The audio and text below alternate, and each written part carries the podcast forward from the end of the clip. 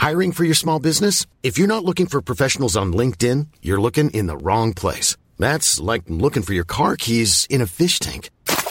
LinkedIn helps you hire professionals you can't find anywhere else, even those who aren't actively searching for a new job but might be open to the perfect role. In a given month, over 70% of LinkedIn users don't even visit other leading job sites. So start looking in the right place. With LinkedIn, you can hire professionals like a professional. Post your free job on linkedin.com slash spoken today.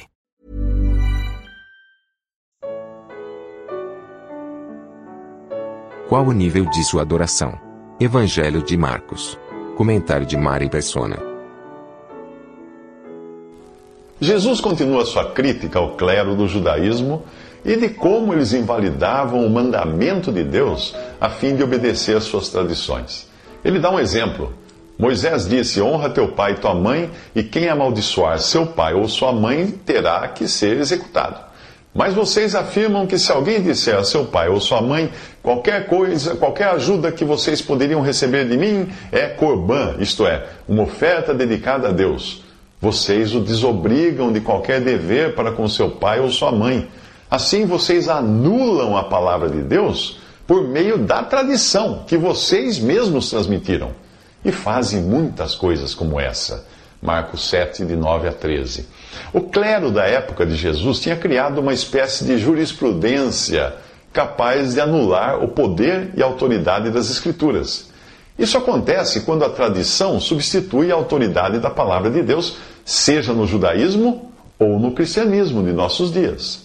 Ao citar Isaías 29:13, esse povo se aproxima de mim com a boca e me honra com os lábios, mas o seu coração está longe de mim. A adoração que me prestam só é feita de regras ensinadas por homens. Ao citar essa passagem, Jesus mostra como a religião centrada em tradições humanas e nas aparências leva a pessoa à hipocrisia. Hipócrita é quem tem aparência de piedade, mas negando o seu poder, como explica Paulo em 2 Timóteo 3,5.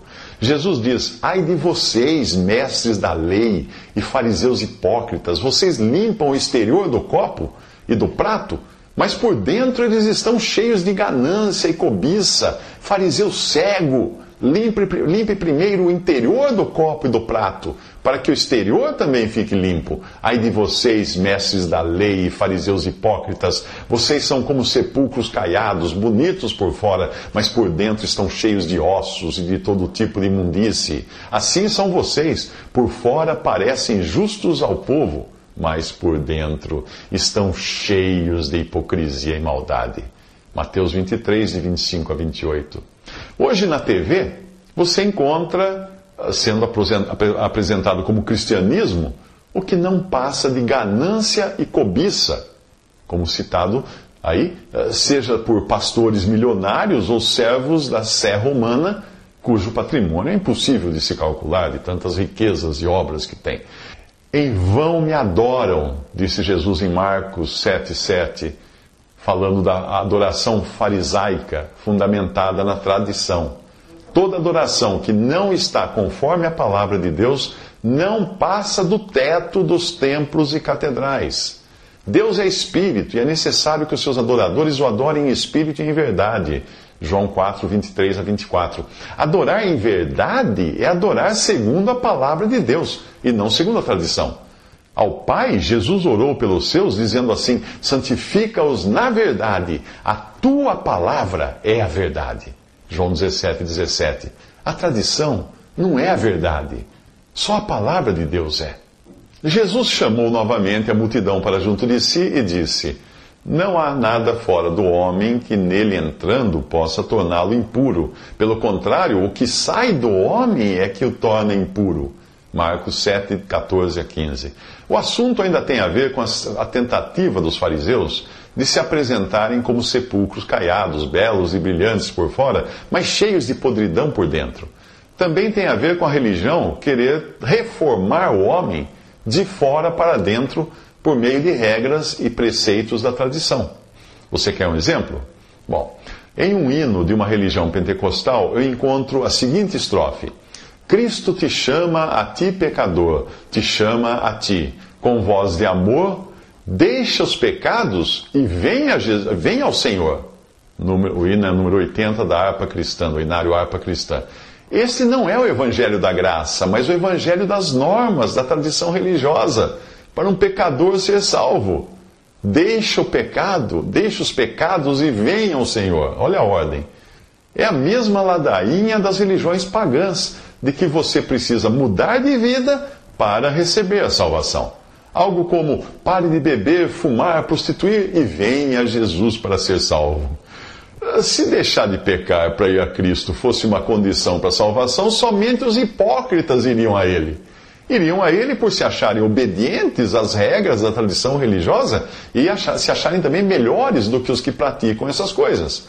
Mas o que diz a palavra de Deus? Se, porém, andam, andamos na luz, como Ele está na luz, temos comunhão uns com os outros e o sangue de Jesus, seu Filho, nos purifica de todo pecado. Se afirmarmos que estamos sem pecado, enganamos-nos a nós mesmos e a verdade não está em nós. 1 João 1, de 7 a 8. Andar na luz é não ter nada a esconder de Deus. É na luz que os nossos pecados são revelados para poderem ser purificados pelo sangue de Jesus.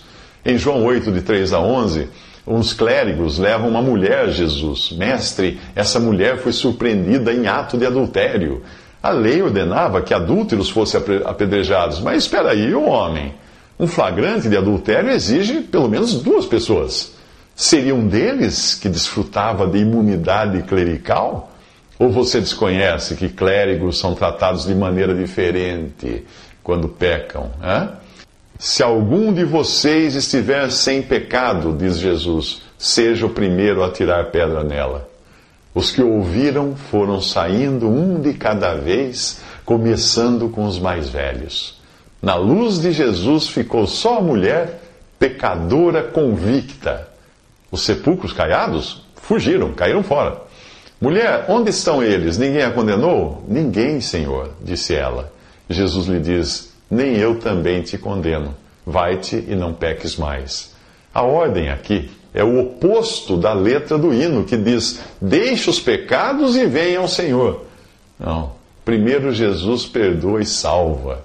Depois ele capacita o salvo a não pecar mais. Algumas expressões são tão importantes que vêm repetidas.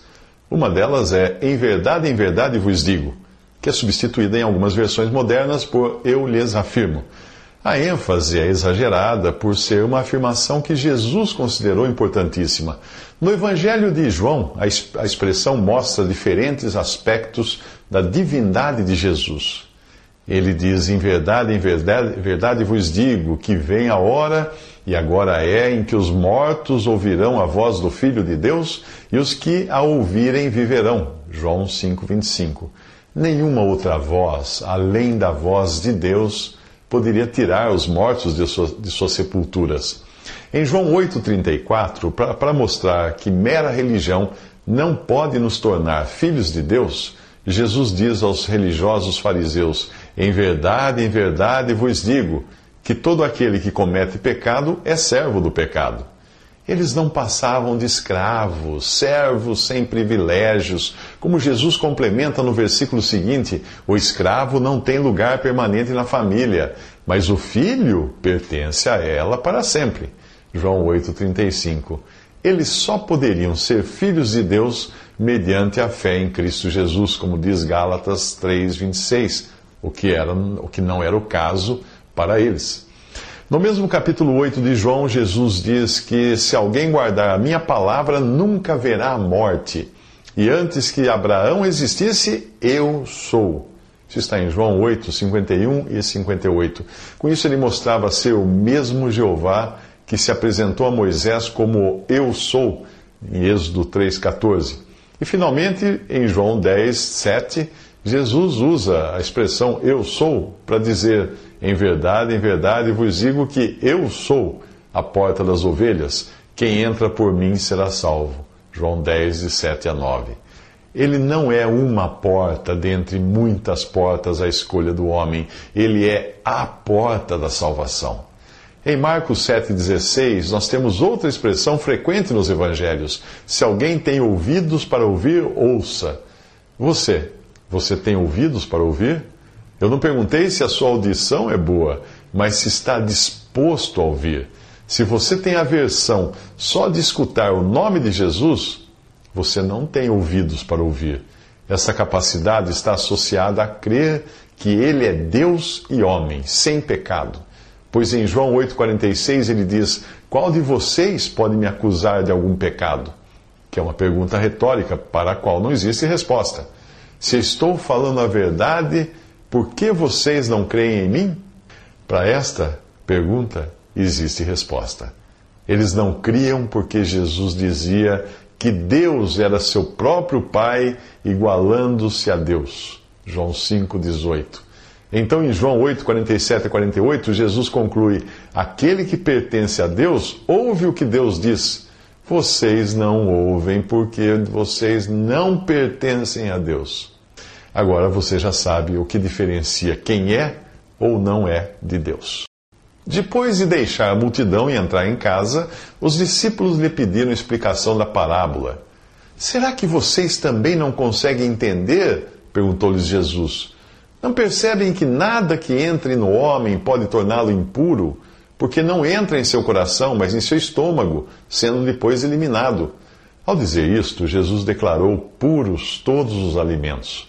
Marcos 7, de 17 a 19. Os religiosos judeus estavam muito preocupados com questões exteriores, como lavar das mãos antes de comer, e haviam incorporado isso às suas tradições religiosas ao ponto de invalidarem os mandamentos de Deus para seguirem tradições de homens. Se você não vê isso acontecer na cristandade, é melhor olhar outra vez. Você incorporou tantas tradições religiosas que ficou incapaz de identificar o que é ou não palavra de Deus nas coisas que a sua religião lhe manda fazer. Quer um exemplo? Você evita algum alimento por causa da sua religião? Saiba que a doutrina dos apóstolos não coloca restrição ao consumo de alimentos que Deus criou para serem recebidos com ação de graças pelos que creem e conhecem a verdade. Pois tudo o que Deus criou é bom e nada deve ser rejeitado se for recebido com ações de graças, pois é santificado pela palavra de Deus e pela oração. No contexto, Paulo fala também das religiões que proíbem o casamento dos seus pregadores, indicando serem ensinos de homens hipócritas e mentirosos que têm a consciência cauterizada por espíritos enganadores e doutrinas de demônios. Isso está em 1 Timóteo 4, de 1 a 5. Se a restrição alimentar que a sua religião lhe impõe estiver associada a algum dia em especial, por exemplo, não comer carne na Sexta-feira Santa, saiba que não existe na doutrina dos apóstolos a guarda de dias considerados santos. Os cristãos da Galácia, influenciados pelo judaísmo, tinham o costume de guardar dias, meses, feriados e anos e por isso foram duramente repreendidos pelo apóstolo Paulo. Vocês estão observando dias especiais, meses, ocasiões específicas e anos. Temo que os meus esforços por vocês tenham sido inúteis. Paulo escreve em Gálatas 4:10. Se você lê as cartas dos apóstolos dirigidas às igrejas, identificadas apenas pela localização geográfica, verá que o costume de colocar nomes a grupos de cristãos como Igreja X, Igreja Y, é outra tradição inventada por homens como também chamar um edifício de igreja, colocar nele um altar, uma torre, um sino, uma cruz no topo. Tudo isso são meras tradições.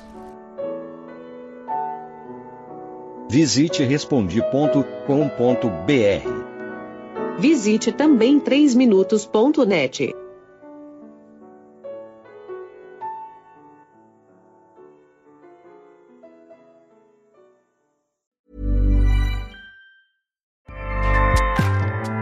ACAST powers the world's best podcasts. Here's a show that we recommend. The Real Housewives is a guilty pleasure for most, but if you're looking to not feel guilty about that pleasure, tune in to Everything Iconic with me, Danny Pellegrino, where I break down all the messy moments and behind the scenes antics of Bravo's popular franchise. And on Everything Iconic, I also interview celebrity guests like Kelly Ripa, Kiki Palmer, Drew Barrymore, Cameron Diaz, and more about their guilty pleasures, their past work, and so much more. So if you're pop culture obsessed and find yourself watching way too much reality TV like me, tune in to Everything Iconic with Danny Pellegrino wherever you listen to podcasts. ACAST helps creators launch, grow, and monetize their podcasts everywhere. ACAST.com.